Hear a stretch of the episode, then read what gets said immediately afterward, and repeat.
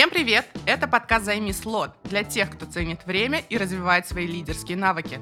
Меня зовут Филипп Гаврилец, я руководитель Академии лидерства Сберуниверситета, экзекутив коуч и бизнес-тренер. И Эльмира Гайсина, главный редактор Сберпромедиа, медиаресурса для большого бизнеса. В выпусках мы будем говорить с собственниками бизнеса, управленцами и коучами о том, чему и как учиться лидерам сегодня, как развивать себя и команду, с чего начать трансформацию и адаптацию, и как все это влияет на бизнес. Тема сегодняшнего выпуска – креативное мышление. Как находить новые идеи и создавать уникальные продукты, когда, казалось бы, все уже придумано. Как раскрывать креативный потенциал лидера и команды, и можно ли измерить креативность? Поговорим об этом с Евгением Деминым, основателем Сплат. Привет. Привет. Эльмира, Филипп, привет. Вот э, если мы говорим про тему креативности, э, мне кажется, важно всегда договориться с, по понятиям, собственно говоря, да, что мы в это вкладываем. Вот что для тебя креативность и зачем она нужна, на твой взгляд, в бизнесе? Хороший вопрос. Креативность э, традиционно понимается как э, ну, что-то нестандартное, новое, интересное. Я на это смотрю чуть-чуть по-другому. Для меня креативность — это либо новый способ создания старой ценности, либо создания новой ценности, которой не было, либо э, новая организация взаимодействия участников э, там, делового, например, сообщества или каких-то бизнес-акторов для того, чтобы вот в этом объединении там сформировалось что-то, чего раньше не существовало. То есть это может быть либо достижение старого интересным новым путем, либо создание совершенно чего-то нового, либо, может быть, новый формат взаимодействия. Если раньше нужно было в закрытой системе э, производства, продажи и э, там сервис, то в открытой, в экосистеме там совсем другие правила, в том числе креативного взаимодействия между ее участниками. Тогда э, какие, на твой взгляд, дает преимущество вот эта креативность? Э, зачем, э, например, создавать новым путем что-то, что уже создавалось до этого там каким-то уже отработанной схемой? Зачем вообще новое что-то? И тем более, зачем нужны какие-то новые способы взаимодействия? Ну, давай я попробую на примере нашей ключевой категории, там простой, вот такой, как зубной пасты, например, объяснить. Создание новой ценности в существующей категории, это, например, сделать какую-то новую зубную пасту. У всех смятая, у нас двойной мятой. Вот такая креативность. Угу. На, наверное, это новое, но сказать, что это уж сильно устойчивое и крутое преимущество, сложно. Можно пойти дальше и попробовать поменять э, сами правила игры в категории. Например, кто сказал, что 3000 лет со времен Клеопатры все должны чистить зубы вот э, каким-то средством и, и веточкой, и сеточкой? Почему нельзя сделать так, чтобы что-то одно из этого исчезло? Почему нельзя вообще убить пасту и избавиться от нее и оставить только одну щетку с каким-то, например, свойством? Можно пойти дальше и поменять вообще правила игры в этой отрасли, потому что человеку нужны не паста и щетка, а чистые зубы. И если ты можешь до этого добиться, посветив там на ночь каким-то фонариком с ультрафиолетом, который э, уничтожит все бактерии и уберет налет, то получается, что ты создаешь ту ценность, которую хочет человек, совершенно другим путем. В первом случае ты работаешь внутри сложившейся категории, делая что-то интереснее и лучше, чем ты делал до этого. Во втором случае ты меняешь саму отрасль, ты по-новому создаешь ценность, например, отказываясь от чего-то, или наоборот, создавая что-то. Мы один раз создали продукт, которого не было в рутине человека, и это мировая инновация, это пенка, а, которой ты можешь пользоваться в середине дня. То есть в рутине традиционно было утреннее и вечернее там, использование средств oral care, а мы сделали что-то, что ты можешь брать с собой э, в офис, в самолет, куда угодно, и получать не просто свежесть э, дыхания, а получать э, действительно ощущение гладкой эмали, чистых зубов. Вот. Это вносит определенные изменения в твой традиционный ритуал, но это что-то, что добавляет ценности всем, всей категории, позволяет ей расти, потому что не каннибализирует ну, ни одно из уже существующих утренних или вечерних ритуалов. И третье, как я говорил, можно избавиться от чего-то. Хотя традиционная отрасль, например, всегда состояла из вот этих частей, можно попробовать сделать так, чтобы самим убить что-то, чтобы родить новую ценность. Это тоже креативный подход. А всегда ли нужно быть креативными? Я думаю, что это вопрос не креативности ради креативности, а к умению достигать классную, нужную и понятную ценность для людей, для которых мы трудимся. Вот смотрите, мы считаем так, что нам зарплату платят потребители потребители. Не компания, не генеральный директор, а потребитель. Если они выбирают наш продукт, значит, э, у нас у всех есть зарплата. Если мы смогли сделать что-то нужное, полезное, важное для них, сумели это произвести, доставить туда, где им удобно купить, а рассказать так, что все получилось, и человек в итоге выбрал наш продукт, Но, наверное, можно сказать, что мы сделали это креативно, потому что мы выделились из всех, кто существует в категории. Я за такую креативность, которая оцифровывается и которую можно измерить. То есть если ты сделал определенный набор действий и продажи выросли там на 3 процентных пункта, это классная креативность. Если ты сделал новый сайт, но понятия не имеешь, к чему это привело, к какой конверсии, к росту трафика, к какая оценка восприятия потребителям, ты просто говоришь, «Э, моя задача сделать вот э, какую-то красивую, очень визуальную обложку, но, на мой взгляд, это абсолютно бесполезная креативность. Это как э, в больнице раздавать таблетки, а не считать количество выздоровевших людей. Поэтому вот в моем понимании креативность всегда должна приводить к конечному результату, быть измеримой. А как измерить креативность? Я думаю, что ее можно измерить э, прямо метриками. То есть есть опросы, э, когда опрашивают пользователей любого продукта или сервиса или услуги, как вы вообще воспринимаете эту компанию. Есть определенные форматы, там такое здоровье бренда, когда отмечают, как, как этот бренд бренд характеризует. Какой-то бренд может быть инновационный и технологичный, какой-то, наоборот, там, традиционный и натуральный, какой-то меньше ассортимент, но надежное качество, какой-то, наоборот, нестандартный, яркий, там, дает э, впечатление и, может быть, люди меньше смотрят на то, какое там качество. Главное, чтобы вот это вот ощущение ну, праздника было с ними. Мы делаем регулярно вот этот э, бренд health tracking, смотрим, как нас воспринимают люди. И если они воспринимают как эта компания, которая выпускает все время новинки, радует нас э, каким-то нестандартным подходом коммуникации, у них мы знаем, что работает молодая инициативная команда, которая участвует в каких-то конференциях, что-то все время рассказывает. Они проводят э, марафоны, хакатоны, вебинары, опросы, все что угодно, в которых вовлекают людей. Вот это все создает восприятие команды и бренда как, например, такого динамичного, развивающегося нестандартного. То есть это только по оценке внешних людей. Никакая внутренняя оценка, ну, на мой взгляд, не дает объективной картины. А креативность человека можно померить? Ну, я думаю, что можно субъективно. Может быть, есть какая-то профессиональная шкала. И я бы субъективно предложил ее мерить так, как достигать результата выше, чем стандартная транзакция с издержками ниже и с удовольствием от этого больше. Сложно звучит. Ну, какой вопрос, такой ответ.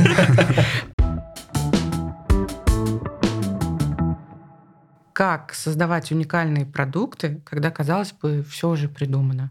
Поделись, пожалуйста, как вы это делаете? Для того, чтобы создать продукт, который будет успешным, а я считаю, что уникальный продукт, он должен быть успешным, потому что иначе это ну, какое-то просто изобретение, которое радует изобретателя, но, в общем, не очень а, получившее одобрение людей, которых, как мы выяснили, платят нам зарплату. Важно понять все-таки потребность человека, что конкретно человек хочет какая работа для него должна быть выполнена, которую мы можем с помощью своего продукта или услуги сделать. То есть первое, мы стараемся понять, что за глубинная потребность. Второе, почему она не закрывается тем, что есть на рынке дорого, долго, некачественно и так далее. Хороший пример — уберизация всего и вся, чтобы не нужно было там звонить куда-то, называть свой адрес, ты нажимаешь одну кнопку, к тебе приезжает такси. Но ведь это также работает во многих э, других отраслях. Мне нравится пример, когда там одна шведская компания 150 лет делала металлические замки и ключи, и понятно, что у нее ну, бизнес, в общем, со временем стал стагнировать, потому что ну, не сильно много кто из нас покупает э, замки. Но потом они поняли, что с появлением Airbnb появилась необходимость делать э, цифровые ключи, которые работают определенное количество времени, столько, насколько сняли квартиру. И они поменяли свою бизнес-модель, и сейчас они цифровая компания, которая делает цифровые ключи. Пробовать можно в рамках ценности, э, на которые ты опираешься. Есть э, бренды, которые построены на ценностях. Ну, самый простой, там, марка одежды для приключений Патагония, наверное, вы ее знаете. Вот если, или там Харли Дэвидсон, это типовые примеры, но если они говорят, что мы не про одежду, а про свободу, мы про дух приключений, а не про мотоциклы, то почему бы компании Патагония не выпускать свои там консервы или не записывать свою музыку? Они это делают и вполне успешно, потому что люди, которые разделяют их подход, они готовы покупать, пробовать и экспериментировать и с другими продуктовыми категориями. Это другая чуть-чуть модель, чем мы эксперты в велосипедах, будем всю жизнь делать велосипеды. Если мы эксперт в кайфовом э, времяпровождении, то мы можем, кроме велосипедов, делать автоматы для попкорна, строить тарзанки, открывать отели, запускать круизные лайнеры и делать все, что угодно. Все, что относится к индустрии впечатлений. Выходить из продукта в ту область э, или в такую, наверное, верхнего уровня рамку, в которой можно за пределы своей компетенции спокойно расширяться. Поэтому, когда мы точно определили, что человек человек хочет, а как вы это определяете? Есть инструменты э, формальные, там, все рыночные исследования, аналитика и так далее. Но самый эффективный все-таки, на мой взгляд, это прямой разговор с человеком и разговор про глубину. Все-таки почему, почему, почему. Есть у тебя детская зубная паста. Что ты про нее думаешь?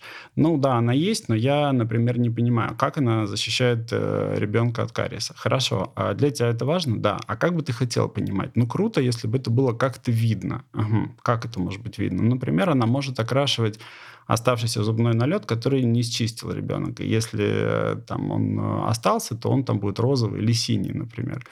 Окей, вы можете такой продукт сделать? Ну, в принципе, да, появляется какое-то решение. И Дальше уже ты смотришь, хорошо, если это есть у детей, а может это быть там как-то экстраполировано на взрослых из этой категории в другую категорию. Поэтому, идя от потребности, мы смотрим на стыке, каких интересных ниш можно сделать это решение, и стараемся его упаковать, вот как я говорил, по этим там 4P в очень интересный, понятный и э, приятный для человека продукт. Создание новой бизнес-модели — это и есть основная креативность. Это не про какую-то вот красивую красивую оболочку для старого продукта, а это про совершенно новый потребительский опыт, который дает ему возможность получать больше за меньшее время с меньшей стоимостью. Каждый клиент, каждый пользователь может написать тебе письмо напрямую, предложить какую-то идею. Мне кажется, важно поговорить про сотворчество. То есть клиенты становятся еще и неким вдохновением для поиска новых решений.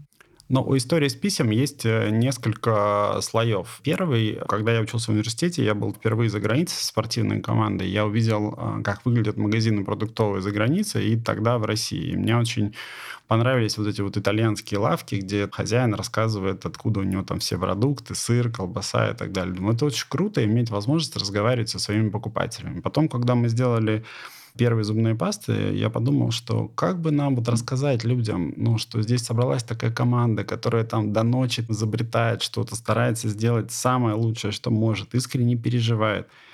И я вспомнил, что я хотел иметь такой магазин, э, хотя у меня самого магазина не было, но прилавок в виде ну, вот этого диалога я же мог выстроить. И я подумал, что это будет хорошая форма, там, вот так вот взять и написать письмо. Я его написал, его напечатали и вложили там в упаковку. С тех пор это традиция. Раз в месяц я пишу новый текст, его кладут э, в упаковку. Там есть мой электронный адрес, любой человек может написать, и э, я ему обязательно отвечу там в течение суток или двое. Уже написано 201 письмо, и, в общем, ну, примерно 10 миллионов человек э, в месяц получают эти сообщения. Второй важный здесь для меня момент – это открытость и готовность услышать людей, для которых ты трудишься. Потому что мне кажется, это, ну, прям, мне часто спрашивают, как у вас там, как у директора, вот есть время отвечать на все эти письма. Я говорю, знаете, мне кажется, директор этим и должен заниматься. Знать, понимать и чувствовать, чем живут люди, для которых он с командой трудится. Не отгораживаться от э, этих людей там какой-то чередой якобы важных совещаний, а быть вот на прямой связи. Если что-то круто, ну, я получаю слова благодарности. Если мы где-то накосячили, я первый об этом узнаю.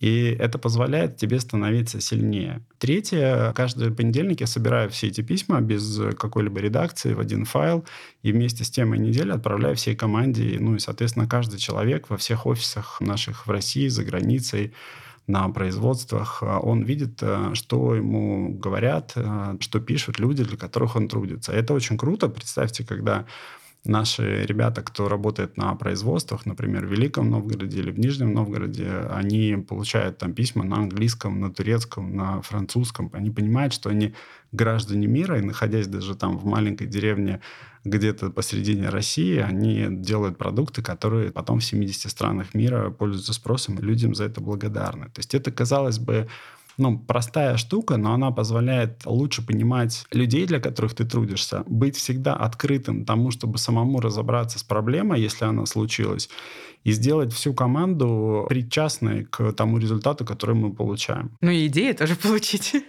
В том числе идеи, да, потому что много предложений запросов, пожеланий приходит, какие-то из них мы даже воплощаем, и, ну, в целом, я считаю, что вот такой формат открытого шлюза для коммуникации, который приходит не куда-то на infooffice.ru и который неизвестно кто читает, а который, в принципе, может получить первое лицо любой компании, но это довольно полезная вещь. Часто отрезвляет и дает тебе такой объективный взгляд со стороны. Мы в этом подкасте часто обсуждаем какие-то конкретные навыки лидеров или мета-навыки. Здесь это тоже дискуссионный вопрос, что куда относить. И периодически мы вот таким вопросом задаемся про некую врожденность и возможность тренировать э, навыки. И мне кажется, это тоже очень такой э, благодатная э, почва для дискуссии. Вот на твой взгляд, насколько креативность это врожденное качество, условно, да, и насколько вообще оно подлежит развитию тренировки? Но моя оценка, что на 30% это врожденное, и на 70% приобретенное. Потому угу. что ну, мне кажется, что креативность рождается из нескольких важных блоков, как из фундамента. Первое — это ну, такой широкой картине мира. Чем она шире, тем тебе легче скомбинировать какие-то не связанные, казалось бы, друг с другом вещи в новый объект э, бизнеса или искусства или культуры. Второе из критического мышления, потому что если ты готов э, идти вглубь и задавать вопросы, а почему так, а не по-другому, как это работает, а не просто принимать все на веру, то там ну, появляются интересные возможности. Третье это такая штука, которая может тебя увлекать и давать тебе очень много энергии, если у тебя получилось. Один раз, второй, третий, там, не знаю, удачно пошутить, э, сказать какую-то хорошую речь или тост, э, придумать э, какой-то нейминг для продукта или просто написать крутую там открытку с поздравлением. И ты понимаешь, что люди это ценят и дают тебе обратную связь. Это как дофаминовая там хорошая петля, когда мозг начинает думать, о, а как бы еще, а что я могу, а как соединить, не соединить вменяемые. Ну и четвертое, мне кажется, наука уже пришла к тому, что мозг живет и развивается с нами всю жизнь, а не только до 20 лет. И вот эти новые нейронные связи и цепочки, которые создаются, они тренируемы. Это как тропинки в сквере, они возникают там, где люди ходят, и, и зарастают там, где не ходят. Поэтому чем в более интересные, нестандартные такие неоднозначные ситуации, ну, в хорошем смысле, в разумных пределах мы попадаем, тем больше вот этих связей, которые могут возникнуть. И есть очень классные методики по развитию креативности, когда нужно продолжить предложение, когда нужно придумать того, чего не было, съедобный зонт, например, да, когда нужно придумать какие-то новые качества, которых не существовало. И вот в этом сочетании, казалось бы, несочетаемых вещей выясняется потом, что очень много того, что выглядело как безумная идея становится популярным. Ну, например, один из самых э, популярных вкусов мороженого последние 10 лет – это соленая карамель. Кто бы мог подумать, что соленое мороженое будет э, востребовано, да, или та же черная зубная паста была три года номер один у нас на Амазоне в Великобритании или какие-то суперострые соусы там для крылышек, э, которые востребованы, необычные цвета машин, необычная одежда. Потому что мир наполнен э, большим количеством одинаковых предметов, одинаковых идей, одинаковых смыслов. И если кто-то идет в эту откровенность, если кто-то находит в себе смелость провалиться внутрь, где есть его этот э, творческий потенциал, и этим потенциалом поделиться с людьми, то дальше происходит удивительное. Да, это понравится далеко не всем, может быть, 10 э, или 20 процентов людей. Но эти люди станут твоими, ну, в каком-то смысле, фанатами. И это очень круто. Вот, на мой взгляд, лучше иметь знание бренда 10 процентов и лояльность внутри этого знания 95, чем иметь э, знание 90, а лояльность там 1. Поэтому я думаю, что это тренируется, развивается, и кроме очевидной пользы для собственного когнитивного здоровья, это еще может приносить большую пользу для общества и для бизнеса, которым мы занимаемся. И как же креативность тренировать тогда? Во-первых, я думаю, что окружать себя правильными людьми, потому что мы учимся в окружении. Здесь очень важно, в какой среде мы находимся. В компании, дома, с друзьями. Чем больше людей, у которых есть э, непохожая точка зрения, другой взгляд на вещи, с которыми ты готов поспорить, это все растягивает э, твою картину восприятия. Второе, я лично рекомендую и сам это дело много читать. Я читаю примерно книгу в неделю, ну, как минимум, это, опять же, расширяет твое представление вообще о чем-то. Ты мог думать о том, что я, хотите, вам последний вот свой инсайт могу рассказать. Все знают про теорию большого взрыва, что вот когда-то ничего не было, была точка, потом она взорвалась, и эта инфляционная вселенная расширялась в разные стороны. И чтение книги по астрофизике и потом прогулка в парке, она навела на мысль. Все же задают вопрос, а что было до Большого взрыва? Ну, вот как он висел точка в пустоте, и вот в какой-то момент я подумал, а что если этот процесс не единичный, а он был ритмичный. Вот Вселенная взорвалась, расширялась, потом в какой-то момент начала схлопываться и снова сжалась в точку. А потом снова развернулась, а потом снова сжалась. Как вдох и выдох. Только у нас он занимает там 5 секунд, а у Вселенной 20 миллиардов лет. И вот так она пульсирует, может быть, уже очень долго. Ну, вряд ли ты придешь к такому выводу, не размышляя над подобными вещами. И, э, может быть, этим объясняется, что нам кажется, что мы уже жили когда-то, какие-то опыты испытывали. Возможно. Вот. Поэтому читать обсуждать с друзьями неоднозначные вопросы, например, есть ли ответственность уголовного искусственного интеллекта за то, что он подскажет нам неправильное решение. Очевидно, что вопрос, на который нет ответа, кто отвечает за то, что автопилот собьет, э, не дай бог, там одного или другого, кто принимает решение, компания или там еще кто, как наказать этот интеллект, что с ним сделать, посадить его во флешку и там запереть и так далее. В общем, чем больше мы размышляем над вот такими вещами, например, когда автоматизируют все автомобили станут беспилотными, что будут делать люди, которые работают водителями, и придумать там 15 способов, как их переучить и создать дополнительную ценность, встроить их в общественную жизнь. Вот, вот это позволяет э, потом дальше использовать это в том числе в своей непосредственной деятельности. Мне кажется, у меня появилась тема для дискуссии с друзьями на вечер. Если говорить про креативность, наверное, не личную, а, скажем так, командную, да, как некую характеристику команды, как ее одну из, может быть, сильных сторон, вот как в твоем опыте это тренировалось? То есть как делать команды более креативными? Мы стараемся у нас в Сплат э, делать это следующим образом. Понимать, что креативность или творчество, оно идет э, рука об руку с ответственностью. Ну, то есть, если ты что-то предлагаешь классное, давай мы дадим возможность попробовать, но при этом надо пробовать так, чтобы это не разрушило компанию и не причинило там какого-то вреда человеку за ее пределами. Поэтому мы стараемся пойти такому по-простому четырехступенчатому пути. Первое – это понять, чем ты на самом деле хочешь заниматься. То есть в чем твое призвание, предназначение как человека. На разных жизненных этапах оно разное. В 30 лет это может быть одно, в 40 это другое.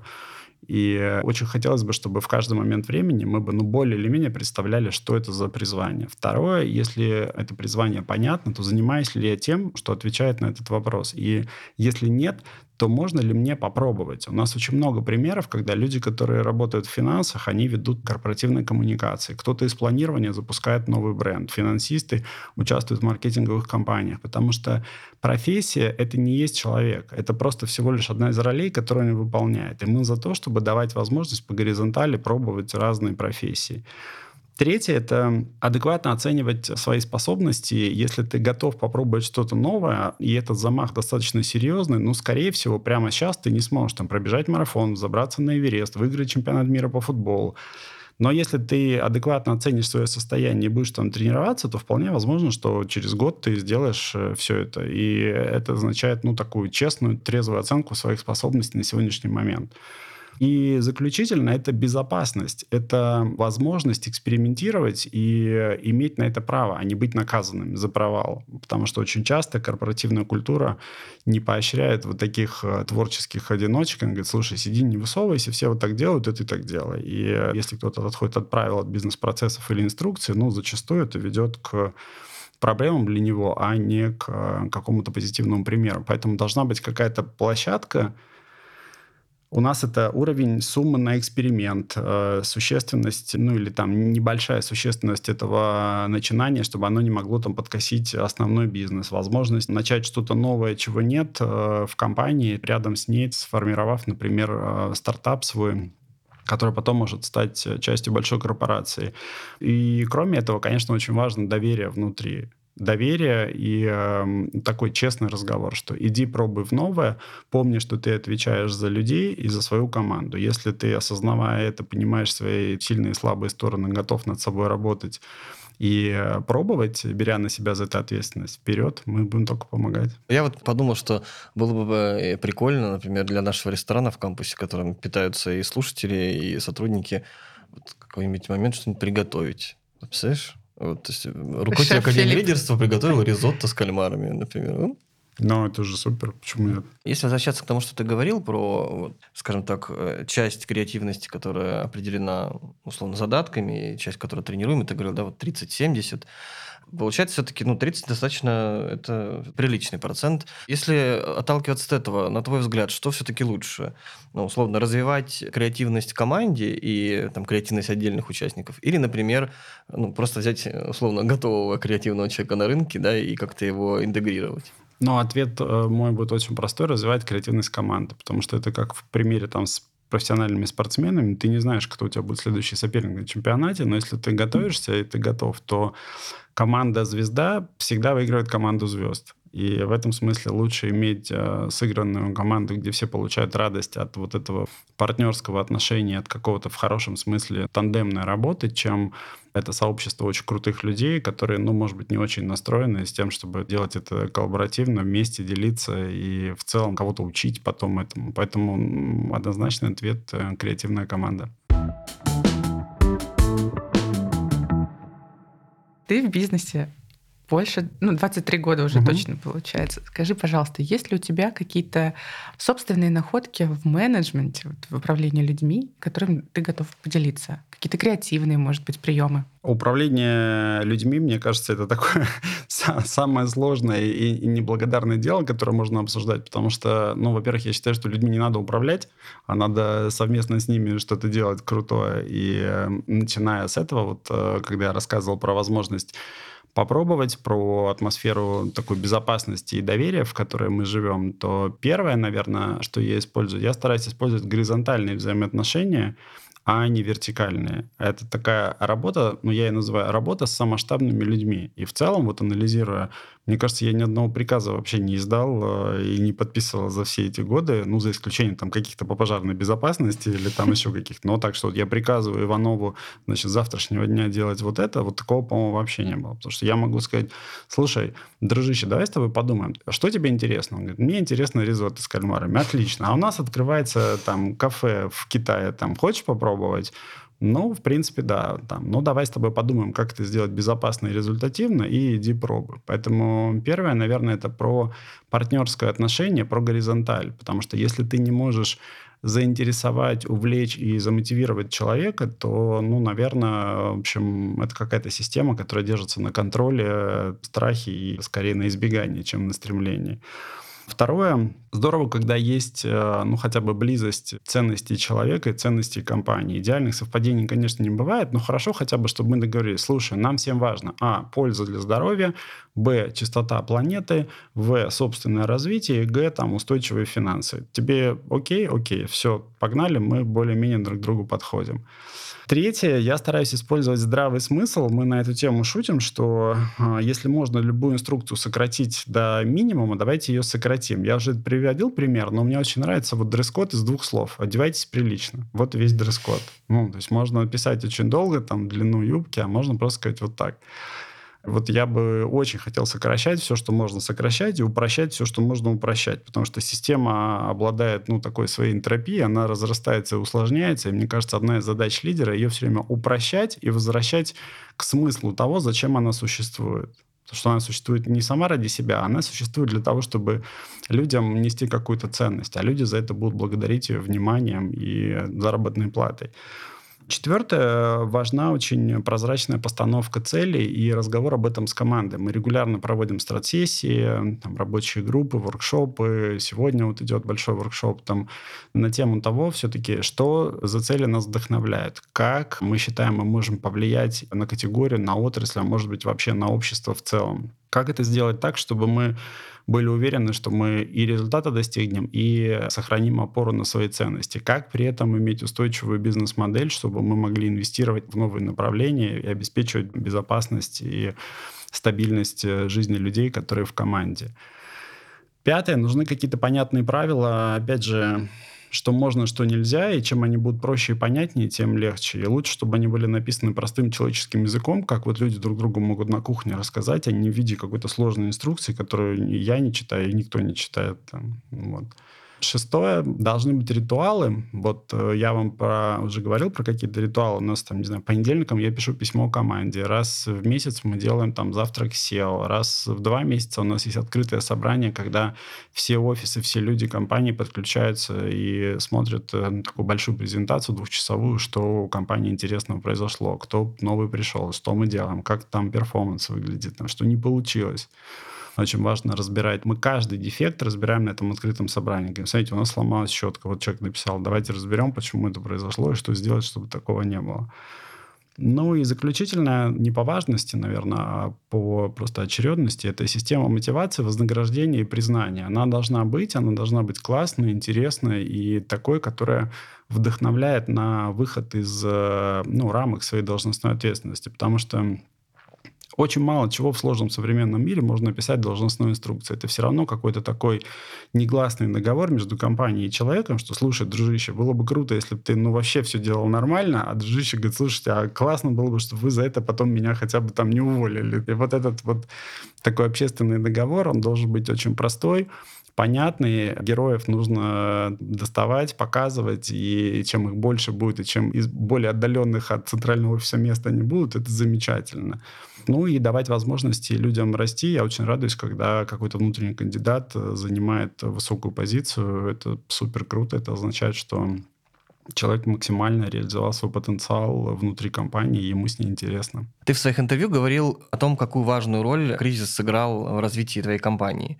А как ты считаешь, с точки зрения креативности, кризисы, стрессовые ситуации, они скорее способствуют каким-то новым творческим идеям, являются таким двигателем креативности, или наоборот это барьер? Кризис или любой там стресс может воздействовать в двух направлениях. Может э, тебя подтолкнуть к развитию, а может просто надломить и загнать в какую-то такую тупиковую ситуацию. Я думаю, что любое давление или любое там воздействие, оно э, для системы является ну, каким-то потрясением или шоком. А дальше просто кто как натренирован. Ну, то есть есть люди, которые там обучались и тренировались. Мне в этом смысле нравится. Мне как-то товарищ один э, спецназовец, он сказал, слушай, мы не знаем, как спецназ, какое будет следующее задание. Нас пошлют там туда или сюда и так далее. А мы все время тренируемся к разным ситуациям, потому что какая бы она ни была, там под водой, в, на высотном здании, в самолете, еще где-то, мы должны быть готовы. И каким будет будущее, никто не знает. Но вот э, я подумал, что представьте, сколько, например, ну, не знаю, профессиональные спортсмены или те же даже там спецназовцы или врачи отводят времени тренировкам. И сколько времени мы отводим в компании этим тренировкам, ну, обычно воспринимая как то, там, HR проводит какое-то обучение, ну, ладно, там, отрывает людей от рабочего процесса. Но если подумать, что фокус не в том, чтобы там очень эффективно двигаться, но в неправильном направлении, а может быть как раз вырваться из этого процесса и посмотреть на то, что мы делаем с точки зрения вообще, а туда ли мы идем, и обучение как э, вот очень хорошее такое вот вынимание себя из операционной реальности этот возможность дает, то это супер круто. Поэтому, ну, мой ответ, что это вопрос э, в тренировке, в симуляциях все время. А что если будет вот это? А что если вот это? А что если завтра кто-то вот изобретет что-то, что наш продукт будет не нужен? У нас есть вообще какая-то идея, что мы будем делать тогда? А если у нас там, не знаю, офис завтра не откроется, если он не закроется, а если у нас все поставщики прекратят иностранные поставки, а если наоборот все начнут только за рубли торговать? То есть, ну, Понятно, что надо разумную достаточность э, соблюдать, но вот чем больше мы тренируемся, тем больше у нас вот это дерево вероятности и нейронные связи разрастается. Ну, мне тут еще хотелось вспомнить пример из жизни э, твоей компании, когда кризис как раз-таки стал супер толчком. Можешь рассказать, пожалуйста, об этом подробнее? Первый кризис произошел через три года а, с момента основания компании. Все эти три года мы были дистрибьюторами, зарабатывали на этом деньги, инвестировали в развитие собственных продуктов. И потом, когда запустили собственные продукты, которые, конечно, никто не знал, они были неизвестны на рынке, я через какое-то время там на бумажном а, значит, отчете, на листах увидел, что сплат находится на последнем листе, на последнем месте. И понятно, что мы занимались вообще чем-то совершенно другим, уходя от своего там мечты, предназначения, от того вообще, зачем мы собирались, а просто двигаясь в каком-то смысле по течению. И вот этот э, выбор пойти или за своим зовом, когда мы договаривались с ребятами, что мы будем точно что-то созидать, мы будем что-то сами производить, не перепродавать, а производить. Мы будем делать это с российскими учеными, мы будем делать это для всего мира. И где мы в итоге оказались? Мы продаем то, что продается, и на этом зарабатываем. Вот поэтому ну, решение было вернуться все-таки к своему первоначальному плану. Это, безусловно, было жутко болезненно. Мы попали в очень большой кризис, но я помню, тогда жена моя сказала, слушай, ну, когда мы все почти потеряли, то и бояться нечего. И ты вот опускаясь на, на дно, ты думаешь, ну хорошо, что еще может случиться? Там у нас э, денег нет, еды нет, уже там дома свет могли отключить или отключили, я уже не помню. Окей, тогда вот э, сейчас, освободившись от этих всех ожиданий, барьеров и страхов, что бы ты сделал? Ну, я бы сделал вот это, вот это и вот это. Поехал бы там к партнерам, поговорил бы с командой, попросил бы всех, давайте все выйдем в поля. И в тот момент у нас, например, родилась даже такая поговорка, что мы все работаем в продажах. Потому что мы с утра делали то, что должны были делать как функция, а после обеда брали образцы там все и шли в районе Павелецкой по всем аптекам, магазинам и так далее. И это оказалось э, очень, ну, таким рискованным, конечно, экспериментом. Не рекомендую кому-то прям повторять. Но в целом вот этот фокус с тем, чтобы высадиться на берег, сжечь корабли и некуда было отступать, он, ну, сработал. Хотя стресса принес довольно много. Можно такие ситуации моделировать, как мы только что обсуждали, не загоняя команду и компанию в реальный кризис, а можно просто делать это сценарием. Например, а что случится, если наш ключевой поставщик перестанет нам поставлять детали? А что случится, если наш ключевой клиент закроется? А что случится, если введут какое-нибудь там законодательное ограничение? И тренировать управленческую команду на поиск этих решений. И чем быстрее будет скорость реакции, чем согласованнее, понятнее, хладнокровнее будут действия, ну, тем круче будет результат. Поскольку у нас выпуск про креативность, мы решили, что его нужно завершать креативными вопросами. И вот подготовили серию таких вопросов, которые у нас сложились в такой безумный блиц. И первый вопрос этого блица — какое твое любимое слово? Или, может быть, слово, которое ты произносишь чаще всего? Мы. О, Какой бы суперспособностью ты хотел бы обладать и почему? Я бы хотел возвращаться в прошлое и исправлять все, что я накосячил. А, например, что? Ну, например, там случайно, может быть, э, кого-то обидел, не понял там какую-то ситуацию правильно, не уделил время достаточно тому, кому надо было уделить. Вот это самые дорогие ошибки в моей жизни, и если бы можно было вернуться назад и исправить, я бы с удовольствием это использовал. А какую свою способность ты бы мог назвать суперспособностью? Мне кажется, уметь видеть картину целиком, выделить несколько главных деталей, подтвердить, что они действительно важны и главные, и договориться с э, людьми, что нам очень нужно туда прийти, и от этого всем будет хорошо. Если представить, что ты был бы зубной пастой, вот то что это была бы за зубная паста? Какие у нее были бы характеристики? Я думаю, что это была бы какая-то очень э, такая переливающаяся, меняющая форму, структуру, цвет, вкус и состав субстанции. Какой хитрый ответ. Если бы ты мог обладать только пятью вещами и больше ничем, то что это могли бы быть за пять вещей? Люди считаются? О, ну, как, ну, давай так, это, это же креативный вопрос, поэтому как ты Ну, считаешь? тогда нужным? вот три человека это семья, жена и Мгм. двое детей. Еще две я бы взял, наверное, какую-то крутую полезную книгу и один а, предмет для добычи пищи и обеспечения безопасности. А какой? Многофункциональный швейцарский нож.